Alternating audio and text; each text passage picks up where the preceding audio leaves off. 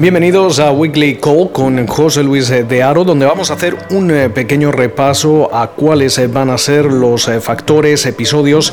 y muchísimos otros acontecimientos que van a mover los mercados estadounidenses en la próxima semana. Acabamos de dejar ya la primera semana completa del mes de enero y hemos visto cómo eh, los principales indicadores han llegado a tocar nuevos máximos, eh, con el Dow Jones incluso sobrepasando los 29.000 puntos intradiarios. Eh, los inversores parece que esta semana se van a centrar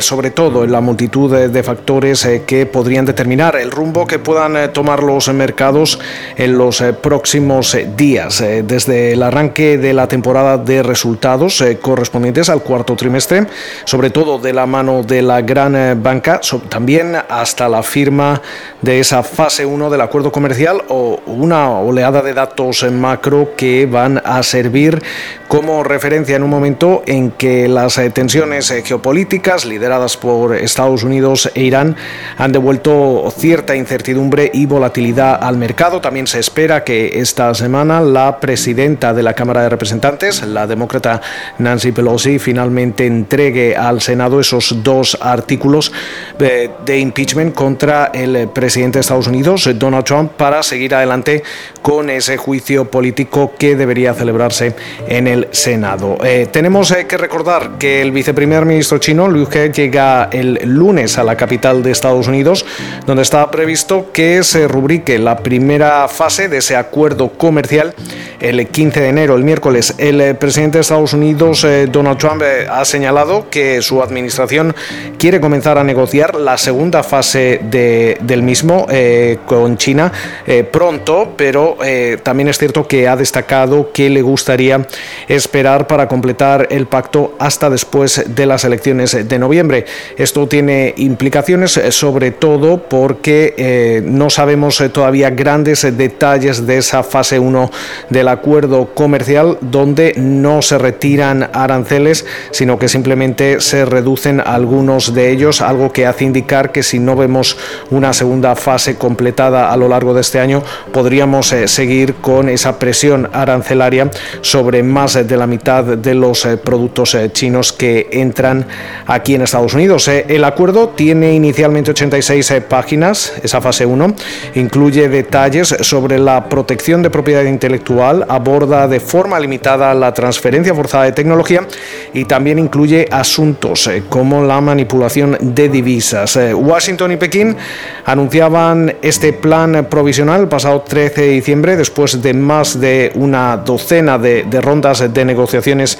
intermitentes. Esto llevaba ambas partes a cancelar los aranceles eh, previstos eh, para el pasado 15 de diciembre, mientras eh, que Estados Unidos también rebajaba los gravámenes sobre un catálogo de bienes chinos por valor aproximadamente de 112 mil millones de dólares desde el 15% hasta el 7,5%. Estos gravámenes cabe recordar que se implementaron el pasado mes de septiembre. Como parte del acuerdo, China pretende incrementar sensiblemente la compra de productos agrícolas, así como de otros bienes estadounidenses, pero aún así es cierto que el gigante asiático ha permanecido en silencio a la hora de revelar eh, detalles. El miércoles, eh, después eh, de la firma de este acuerdo comercial, también vamos a conocer ese libro beige de la Reserva Federal,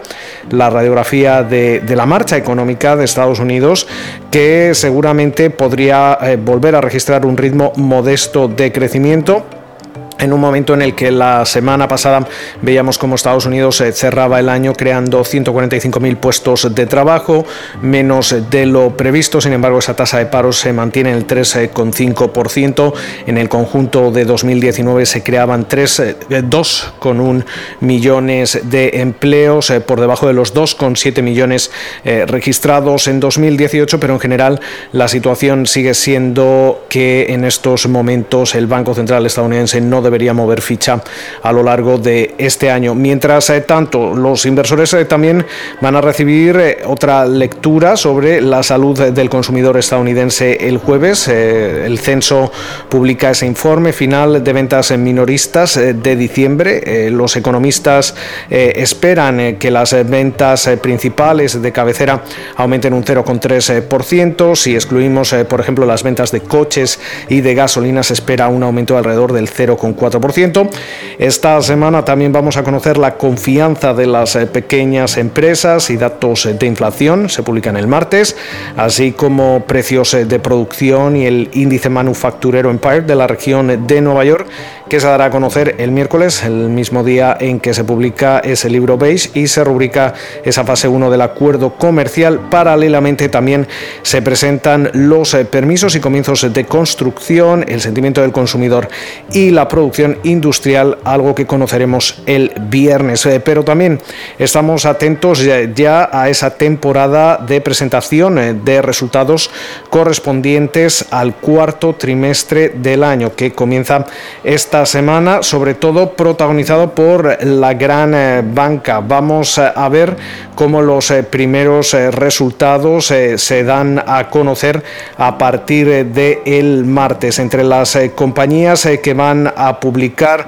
sus cuentas correspondientes a ese cuarto trimestre destacan JP Morgan, Wells Fargo, Delta Airlines, Citigroup, IHS Market. Lo van a hacer el martes 14 de enero. Un día después le toca el turno a Bank Bank of America, Goldman Sachs, United Health, BlackRock, US Bancorp, Alcoa y PNC Financial. Eh, mientras eh, tanto, el día 16 de enero pasan por esa pasarela de resultados Morgan Stanley, Taiwan Semiconductors y CSX. Eh, también ya para terminar la semana conoceremos los resultados de otras compañías como por ejemplo Kansas City Southern o JV Hunt Transport, entre otras también también State Street presenta sus eh, cuentas esta semana, en una semana en la que también vamos a estar atentos a los estrenos bursátiles eh, que parece que comienzan a coger algo de impulso. Eh, cuatro compañías tienen previsto ya fijar su precio de salida a bolsa. Estamos hablando de Phoenix Tree, Velocity Financial, IMAP y Lizzy. las cuatro compañías que pretenden estrenarse en el mercado son compañías relativamente pequeñas y se espera que no vayan a, captar gran cantidad de dinero. De hecho, eh, se espera, por ejemplo, que Velocity Financial eh, capte alrededor de 130 millones de dólares en una semana en la que también vamos a estar atentos a distintas eh, conferencias, por ejemplo, la conferencia de salud de, atención médica que organiza JP Morgan en San Francisco a partir de el próximo 13 de enero. También tenemos la conferencia ICR que se celebra en Orlando también esta semana y que tiene como gran protagonista a las minoristas estadounidenses. Eh, también precisamente hablando de minoristas, vemos eh, como la Federación Nacional de Minoristas Estadounidense tiene algunos eventos eh, programados esta semana que contarán con la presencia, entre otros, de Satya Nadella, el eh, consejero delegado de Microsoft. Con lo cual, muchísimos eh, protagonistas, muchos factores a tener en cuenta que moverán los mercados. Nosotros